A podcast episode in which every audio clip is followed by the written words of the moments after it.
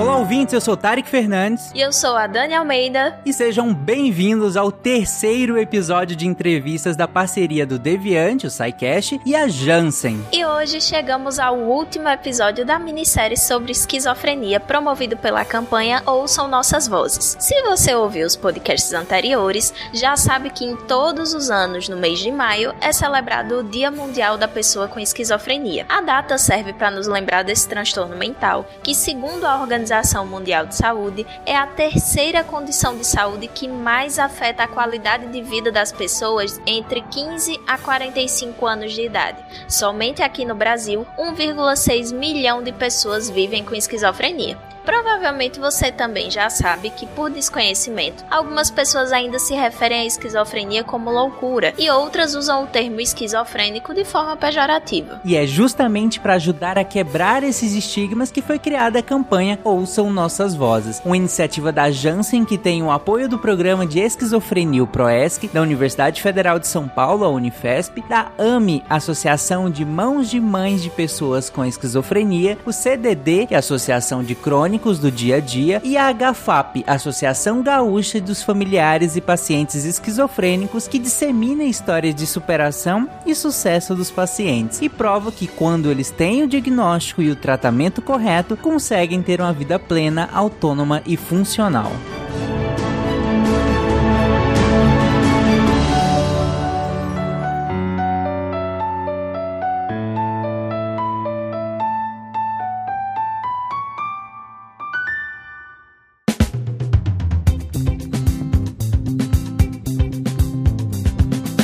Episódios anteriores, nós conversamos com a Bárbara e com a Maria, que, entre outras coisas, nos contaram como elas conseguiram controlar o transtorno para assim retomarem as rédeas da própria vida. E hoje nós vamos receber o Alisson Mariano. Ele tem 36 anos, é músico e produtor de vídeo na O Produções, tem uma banda de rock e compôs a canção tema para a campanha Ouçam Nossas Vozes. O Alisson começou a apresentar os sinais da esquizofrenia aos 5 anos, mas somente aos 27 2007 que ele teve o diagnóstico fechado e começou o tratamento de fato. Oi, Alisson, boa noite, tudo bem? Boa noite. Prazer estar com vocês. O prazer é nosso. Bom, e aqui também nós temos a doutora Elisa Padovan. Ela é médica formada pela Faculdade de Medicina de Santo Amaro, psiquiatra pela residência do Hospital do Servidor Público Estadual, tem formação psicanalítica pelo Instituto de Psicanálise Lacaniana e atualmente trabalha em consultório particular. Participa da Clínica de Psicanálise do Centro de Estudos de Genoma da USP, além de exercer coordenação e direção técnica de hospitais psiquiátricos em São Paulo e também no interior. Boa noite, doutora. Tudo bem? Tudo bem. Boa noite, pessoal. Um prazer estar aqui com vocês hoje. Prazer também é nosso. Bom, mas antes da gente começar de fato o episódio, vamos ouvir um trechinho da música? A gente já começa a se ambientar melhor. Ouçam nossas vozes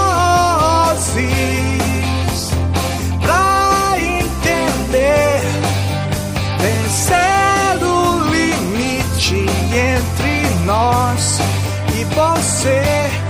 Ouçam nossas vozes.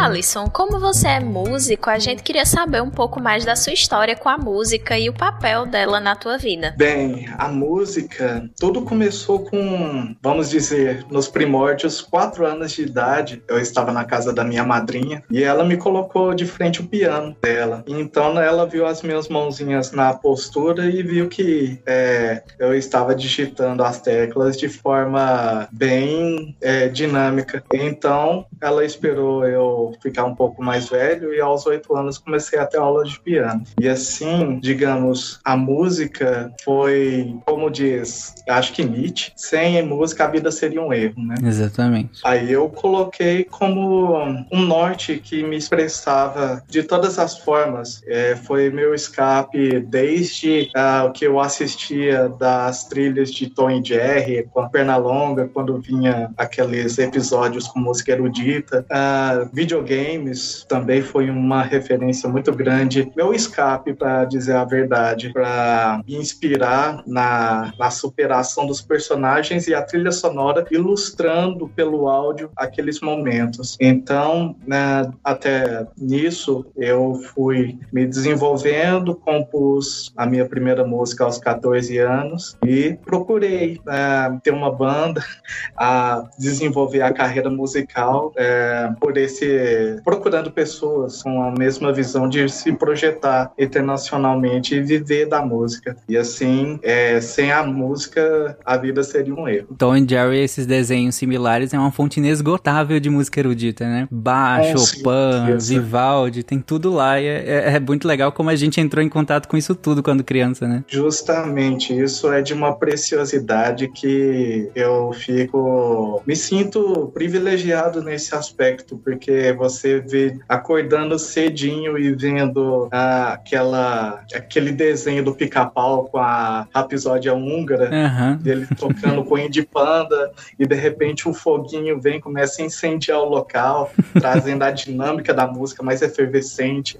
É Exato. incrível mesmo. Sim. Pois é, né? É, já deu para perceber que a música ela ocupa um papel muito central na tua vida, né, Alison? E aí, continuando falando de música, vamos falar da música que você compôs, né? E que batizou com o nome da campanha, né? A música Ouçam Nossas Vozes. Conta pra gente como foi que surgiu a inspiração para essa canção e qual mensagem você queria passar com ela. Eu tava entrando em contato, quero dizer, eu recebi o contato da pessoa que se tornou uma querida, uma grande amiga Carolina, e então ela me passou o hot site, falou sobre a campanha, as, as características do que já foi mostrado no, no ano anterior, e então comecei a analisar aquilo e pude utilizar. Primeiro, ela pediu para fazer um poema, para mostrar um poema, eu mostrei o um poema e uma trilha, uma trilha que eu já tinha escrito, uma sonatina, gravei, e aí ela, a partir disso, pediu para ver se era possível fazer uma música. Então, eu peguei e fiz do meu método de pegar, resumir o refrão num verso só, que eu coloquei de propósito, ouçam nossas vozes, e aí eu fiz um construto, é,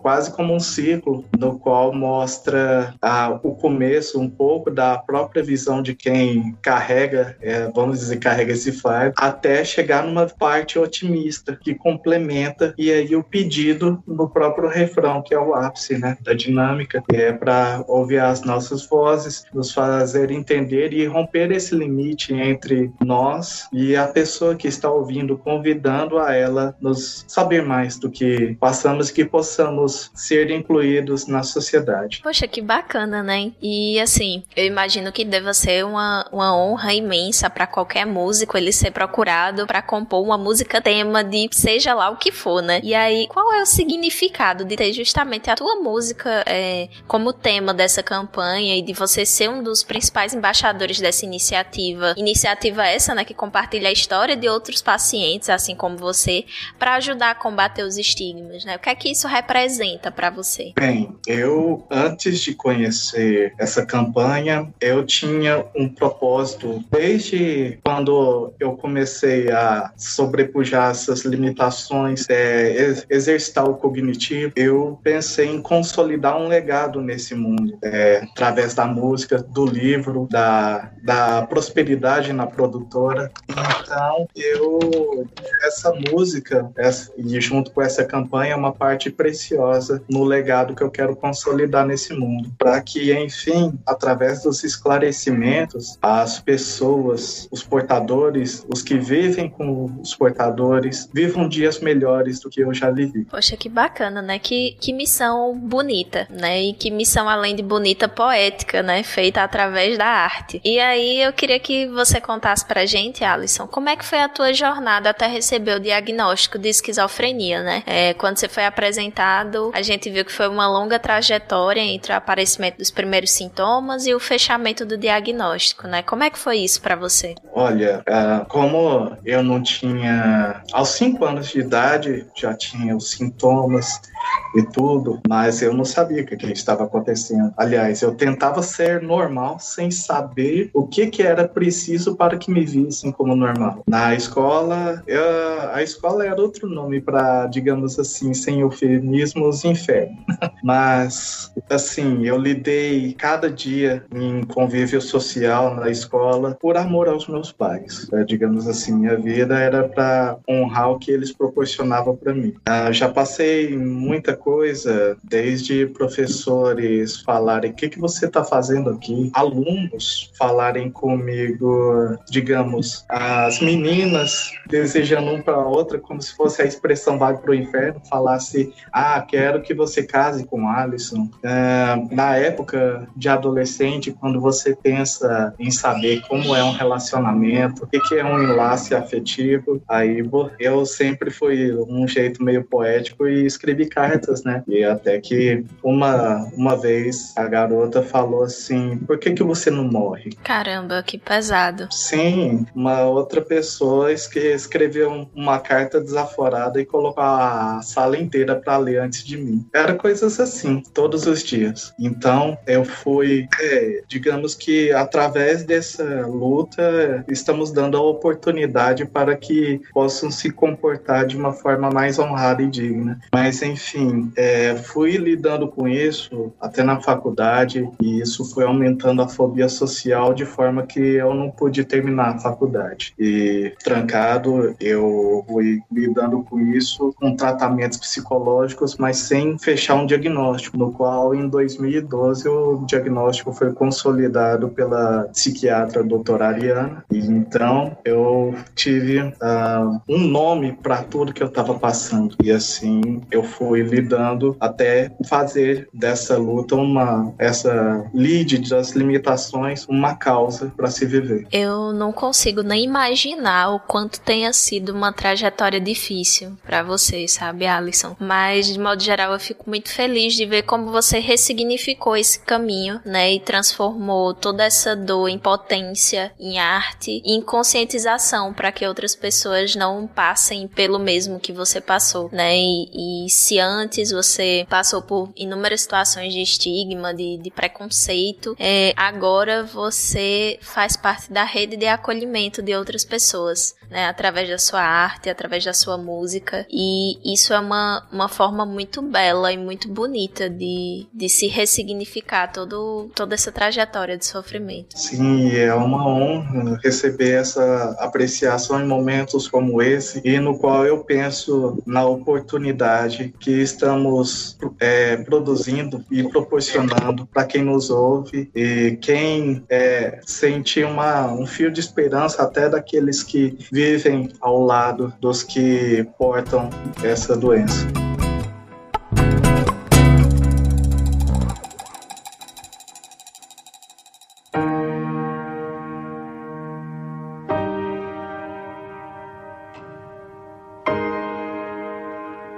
Sobre essa rede de apoio que a Dani comenta em relação às outras pessoas, que inclusive é grande, grande motivo da gente estar aqui, né, também. É, doutora Elisa, a, a, gente sabe que nós não temos uma causa única para esquizofrenia. A gente não tem um exame é, laboratorial, um marcador laboratorial muito claro, em que, ou mesmo um exame de imagem, né, que a gente possa ver ali o, o, um problema e identificar esse transtorno. Então, como que e quando o paciente e até mesmo os familiares, eles devem buscar ajuda médica? Essa pergunta é bastante importante, né? Então, assim, na verdade, a medicina não desvendou a verdadeira causa de esquizofrenia, bem como as outras doenças mentais também, né? O psiquiatra é o médico que trabalha um pouco no escuro quando a gente pensa do ponto de vista o que que causa tal, tal doença, né? Como você bem disse, a gente também não tem exames que consigam comprovar exclusivamente sobre esse diagnóstico. A gente consegue sim determinar como é que está a evolução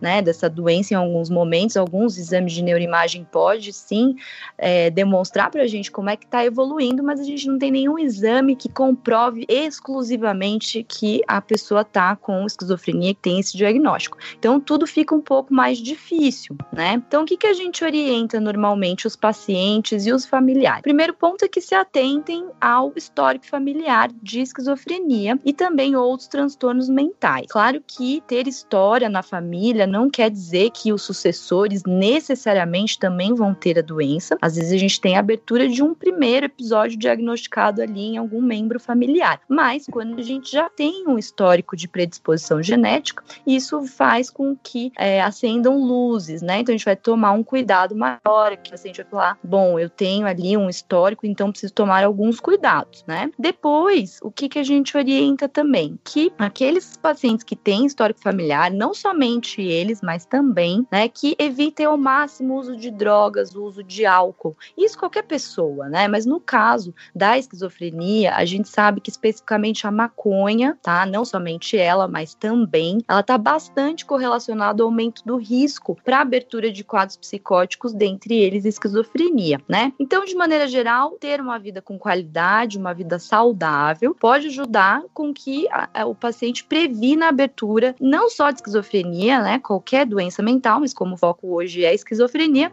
e é, então a gente sempre orienta esse tipo de prevenção, tá? E por isso, todos aqueles que têm dificuldade, né, ou é, entender, né, da onde que vem, eu tenho um tio, eu tenho um primo, será que eu também tenho esse risco, né? Ou eu uso, eu uso drogas, eu uso álcool de forma abusiva, eu fumo maconha. Nesses casos, a gente já orienta que busque o psiquiatra. Você não precisa ter a abertura do quadro para buscar o psiquiatra. Você pode buscar o psiquiatra, porque você tem um conhecimento, né, que não tratar disso pode vir a, a, a levar você à abertura de uma doença. Então, você vem no psiquiatra para prevenir e para você receber orientações, né, para que você não venha a desenvolver. Então, isso é no, do ponto de vista de prevenção. Agora, caso a pessoa desenvolva algum sintoma compatível com a doença, que daí pode ser uma alteração de comportamento, né, que então ela vinha vindo funcionando de uma certa forma, e aí a partir de um determinado momento ela passa a ter algo do seu comportamento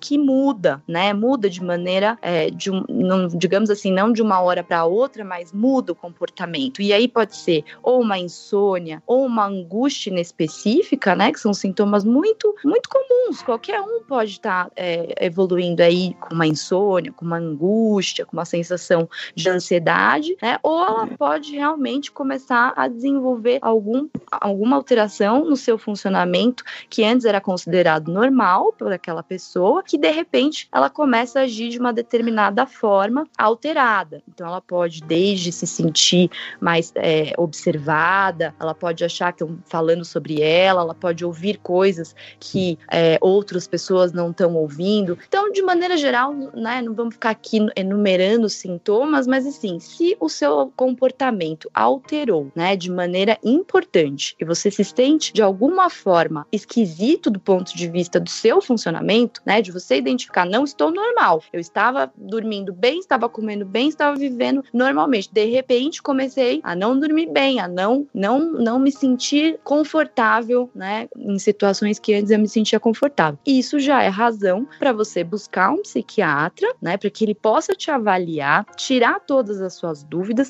porque o psiquiatra vai ser o melhor profissional para poder fazer um diagnóstico e então escolher um tratamento. Isso não significa que você necessariamente tem aquele diagnóstico ou que necessariamente você precisa de um tratamento, mas quando buscar o psiquiatra, né, nesses, né, em todos esses cenários, né, que eu acho que eu consegui trazer aqui para vocês, já seria uma boa razão para buscar o psiquiatra. São cenários bem diversos, né, como a senhora colocou, às vezes é, relativamente sutis, vamos dizer assim, né, é, no dia a dia, perceber é, essa, essa diferença que na para algumas pessoas pode estar tá dentro do, do, da normalidade, né, mas se há uma variação dessa normalidade para algo que não, não parece mais ser normal para você, eu achei interessante que, é, que a partir desse momento se busque, né, como a senhora colocou. Mas e, e a partir dessa busca, a gente colocou agora que é, tem todas essas dificuldades na, na próprio, no própria pessoa de se identificar nesse momento de buscar uma ajuda profissional, mas e a partir do momento em que há essa busca, quais,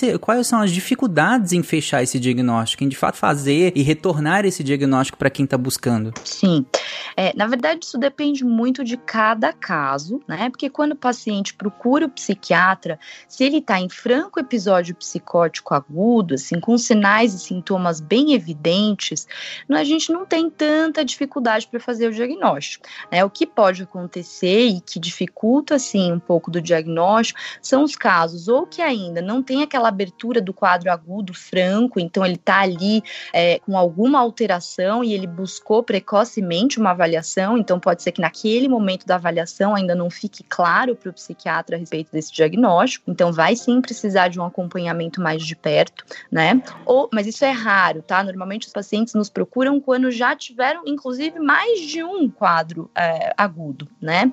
Mas, enfim, se vier bem precoce, pode ser que a gente precise mais avaliações.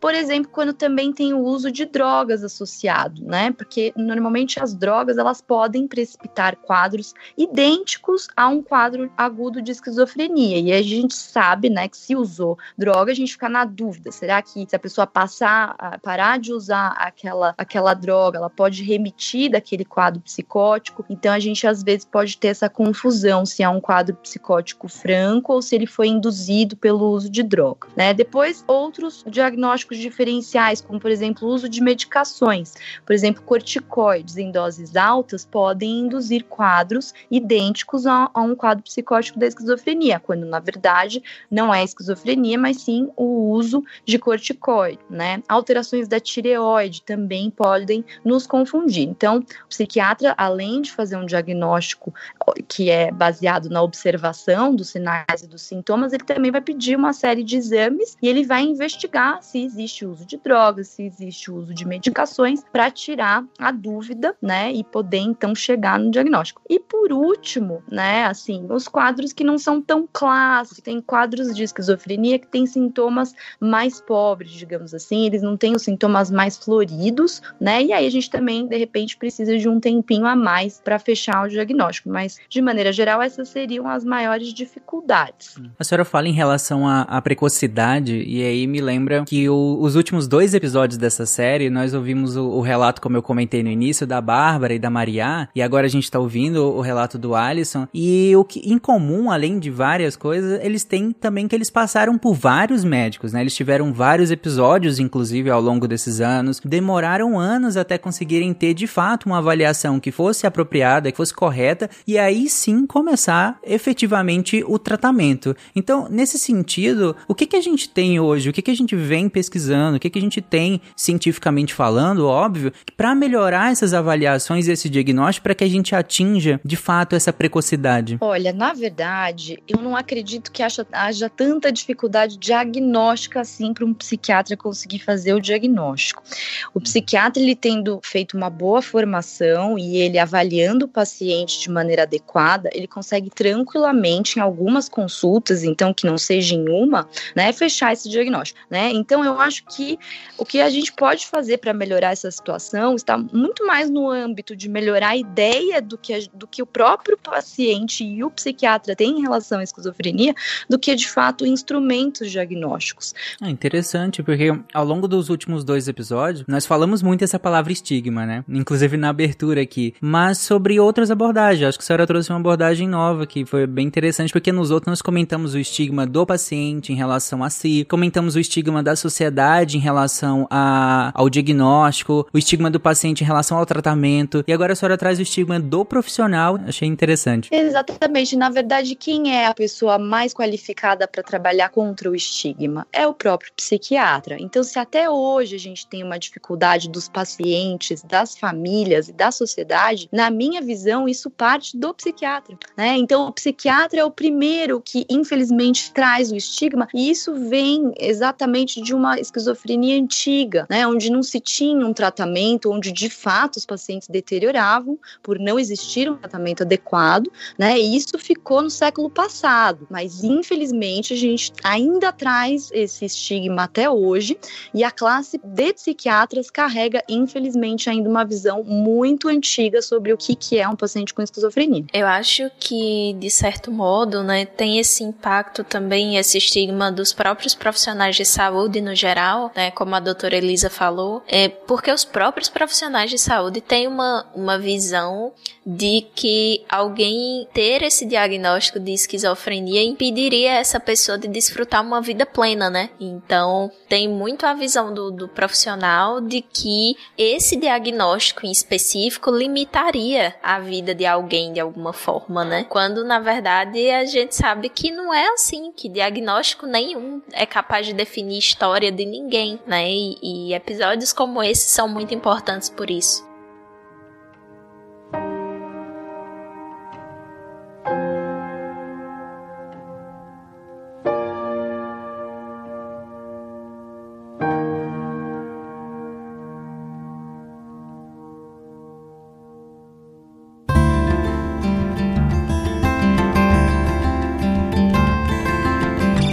Doutora, o que é que tem sido feito em termos de, de pesquisas mesmo, pesquisas científicas, para tentar mudar esse cenário, né? Porque a senhora já comentou com a gente que um diagnóstico bem feito, ele é resultado também de uma boa formação profissional, mas ainda assim a gente sabe que os sintomas iniciais, né, chamados também de sintomas negativos da, da esquizofrenia, eles podem facilmente ser confundidos com outros quadros, né? E aí o que é que se, o que é que se tem feito para tornar esse, esse diagnóstico mais rápido, né, mais celere e mais acertado? E também queria saber da senhora o que é que tem sido feito também nessa tentativa de diminuir o estigma da, da esquizofrenia entre os próprios médicos psiquiatras. É, em relação ao diagnóstico, a gente tem várias escalas, por exemplo, as escalas podem nos ajudar, né? Assim, na verdade, na minha visão, uma boa anamnese completa que vai desde você saber as condições de parto, como que foi o desenvolvimento neuropsicomotor daquele paciente,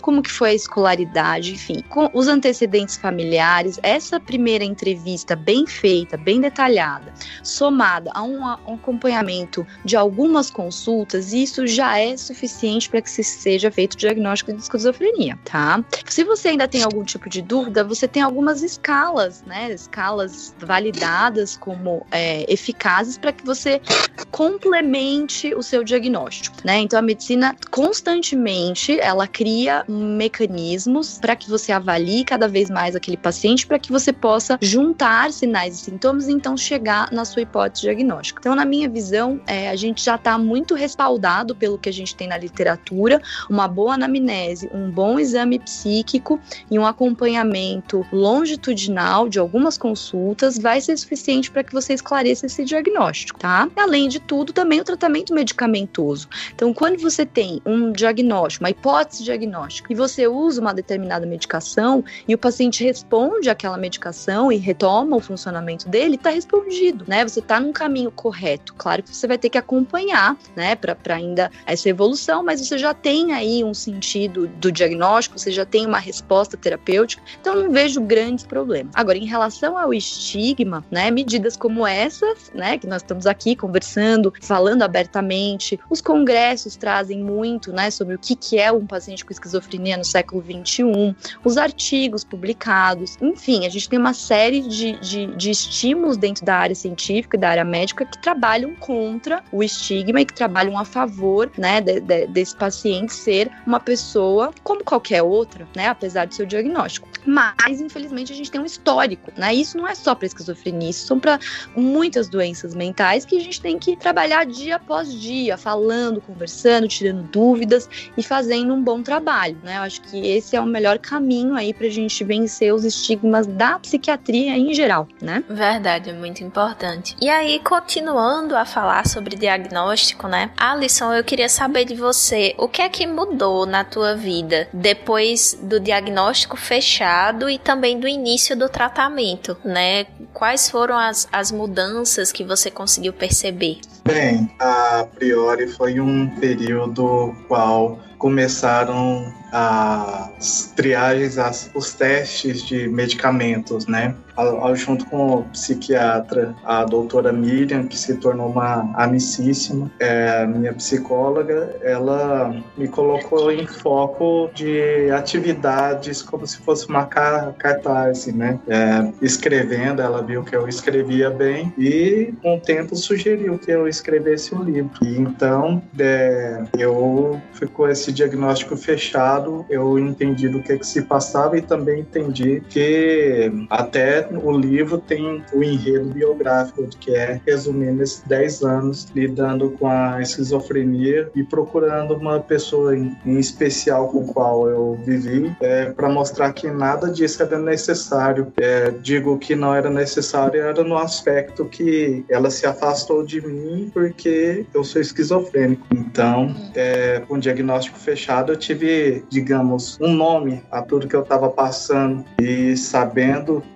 diferenças, das limitações, é, ficou mais palpável o que eu tinha que, com que eu tinha que conviver e ressignificar de uma forma que tem uma causa para se lutar e proporcionar a outras pessoas oportunidade de viver algo diferente do que eu já passei. É interessante porque quando a gente dá nome às coisas, parece que a gente consegue absorver melhor, né? E consegue lidar melhor com isso. Então, a partir do momento que, que o nosso sofrimento consegue ter nome, que a gente consegue é, enxergar um, conjunto de, de coisas que na nossa cultura a gente nomeia como esquizofrenia, parece que isso é, ajuda no enfrentamento, né? Pelo teu relato dá para entender isso, né? Que ter um nome, ter um diagnóstico ajudou no, no teu enfrentamento e de formas mais diversas possíveis, né? Seja é, pela via medicamentosa, mas também foi um tratamento muito plural, né? Pelo que você me falou, acompanhamento psicológico, acompanhamento psiquiátrico e também a arte como uma forma de enfrentamento e uma forma terapêutica, digamos assim, né? Não exatamente terapia, mas se expressava de uma forma terapêutica. Sim, porque, digamos, na escola eu me sentia como se fosse um peixe competindo com macacos para ver quem subia a árvore mais rápido. E então, ah, com, passando disso, é, mais do que tentar ser melhor em alguma coisa, eu busquei trazer de forma única as manifestações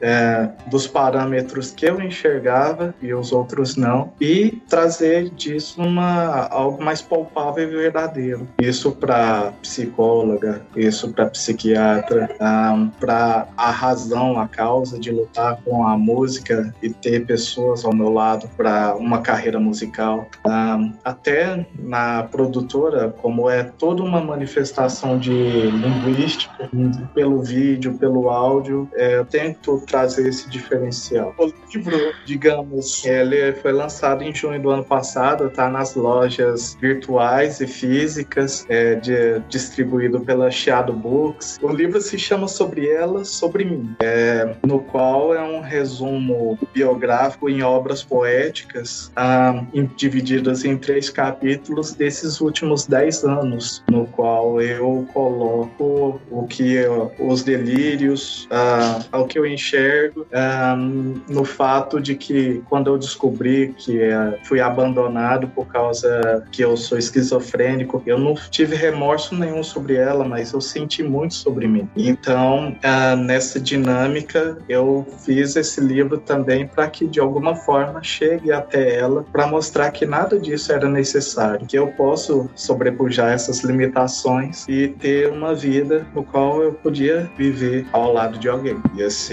é, é o livro.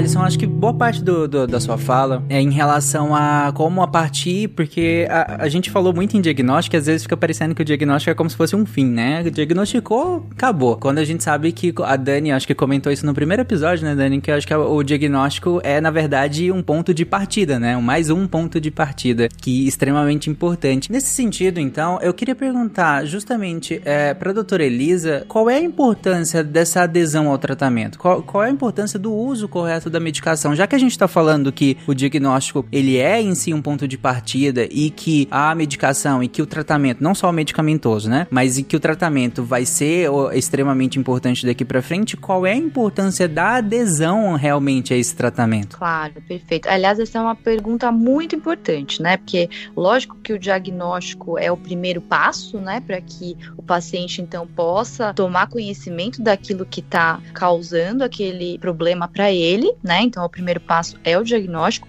Só fazendo uma observação que o diagnóstico para o Alisson possibilitou, né, toda, toda essa narrativa e o Alisson se responsabilizou pelo diagnóstico dele e pôde ressignificar todas essas questões que ele trouxe aí de maneira incrível pra gente hoje. Nem todo paciente se responsabiliza pela doença, nem todo paciente consegue chegar neste grau de elaboração do Alisson. Alisson, fica aqui o, o meu parabéns para você, porque é muito difícil, né? Você trouxe para o lado da arte, para o lado da poesia, né? A sua ressignificação, e isso é muito maravilhoso. Que bom que você está disposto a falar sobre isso e inspirar outros pacientes a também se responsabilizarem pelo seu diagnóstico e se reinventarem, apesar da esquizofrenia, né? Então, isso é só um adendo aqui. Agora, falando sobre a questão da adesão ao tratamento. Então, primeiro ponto, lembrar que o tratamento não é apenas medicamentoso, né? Sim, a gente precisa da medicação. A gente sabe hoje em dia que o paciente que não adere à medicação, ele está sim exposto a ter novos episódios psicóticos agudos e infelizmente, cada episódio psicótico agudo que ele tem, vai existir uma neurotoxicidade ali neuronal, a doença vai poder caminhar para uma neuroprogressão e, e isso já está comprovado inclusive por exames de neuroimagem, né? Então, infelizmente, aqueles pacientes que não tomam a medicação, eles vão evoluir para episódios de psicose aguda, isso vai levar uma neurotoxicidade e quando o neurônio morre, né, de fato, e você não estimula ele de volta, infelizmente, neurônio que morre, neurônio morreu, acabou. Aquele neurônio não vai se recuperar. Então, isso a longo prazo, vários episódios de psicose vão sim levar a uma perda de volume cerebral e infelizmente daí sim a gente tem aquela perda irreversível e que daí sim leva aquele paciente que a gente está acostumado lá no passado, né? Aquele paciente que não tinha um tratamento, ele caminhava para essa neuroprogressão e por isso que a esquizofrenia antigamente era chamada de demência precoce, né? Então, quando não existia tratamento medicamentoso e evoluía dessa forma, sim, existia uma perda de volume cerebral e um comprometimento do funcionamento desse paciente. Hoje em dia, o paciente que adere ao tratamento medicamentoso, ele vai preservar o cérebro dele a evoluir com esses episódios de psicose, então ele vai poupar o que o cérebro progrida dessa maneira ruim, tá? Então, por isso que é muito importante a adesão à medicação. Porém, a escolha da medicação pelo psiquiatra tem que ser uma escolha cuidadosa, né? Uma escolha saudável. Então, Alisson citou, tomei medicações que me engordaram demais, tomei medicações que me deixaram impregnado, né, com a síndrome do, do extrapiramidal, que parece o Parkinson. Então, hoje em dia é importante lembrar, pessoal, que a gente tem medicações muito melhores, medicações mais novas, né, medicações que levam a maior segurança para o paciente, uma maior tolerabilidade. Então, no passado, de fato, era muito difícil, porque a gente não tinha tantas medicações e as que a gente tinha eram medicações que causavam prejuízos mesmo aos pacientes. Então, a gente controlava os sintomas por um lado e causava uma série de prejuízos pelo, pelo outro lado. Hoje em dia, você tem um, um psiquiatra que cuida desses aspectos, se importa com tudo isso, ele vai escolher uma medicação mais adequada, né, que seja melhor tolerada e que seja segura. E aí, não só a medicação, tá? Então, a medicação sim é um carro-chefe do tratamento e ela precisa ser tomada com a constância, porque infelizmente a gente não tem a cura da esquizofrenia, mas a gente tem o controle, o que já tá muito bom, porque o paciente encontrando uma medicação que ele se adapte e tomando essa medicação, meio caminho andado, tá? Agora, além disso, o que, que envolve o tratamento também faz parte. Uma terapia, né? Porque esse paciente, como qualquer outro, ele vai ter questões, né? Então, ele pode fazer uma terapia para que ele resolva as questões que ele tem, independente de ser ligada à esquizofrenia ou não, né? A neuroreabilitação, que normalmente a gente indica após um episódio de psicose aguda, para tentar recuperar a neurotoxicidade e recuperar alguns neurônios que iriam embora, mas que se a gente reabilita esse cérebro, a gente recupera esses neurônios. E o tratamento também envolve qualidade de vida, né? Então, o paciente fazer escolhas, né? Na verdade, eu não gosto de qualidade de vida, eu gosto de vida com qualidade, né? Porque cada um que vai determinar o que vai dar qualidade à sua vida. Então, por exemplo, o Alisson, ele gosta de música. Então, isso faz parte do tratamento também, ele buscar coisas que deem prazer a ele, né? E ele se realizar dentro das coisas que ele gosta de fazer. Isso faz parte do tratamento e envolve os conceitos de hope recovery, né? Que não é só o tratamento medicamentoso, é o tratamento também que envolve a maneira de estar no mundo e a qualidade daquela vida que ele vai viver. Gostei dessa da questão da vida com qualidade. Interessante é o conceito. É coisa de realista, sabe? Que a gente não gosta de modelo pronto, a gente gosta que cada um invente o seu, né?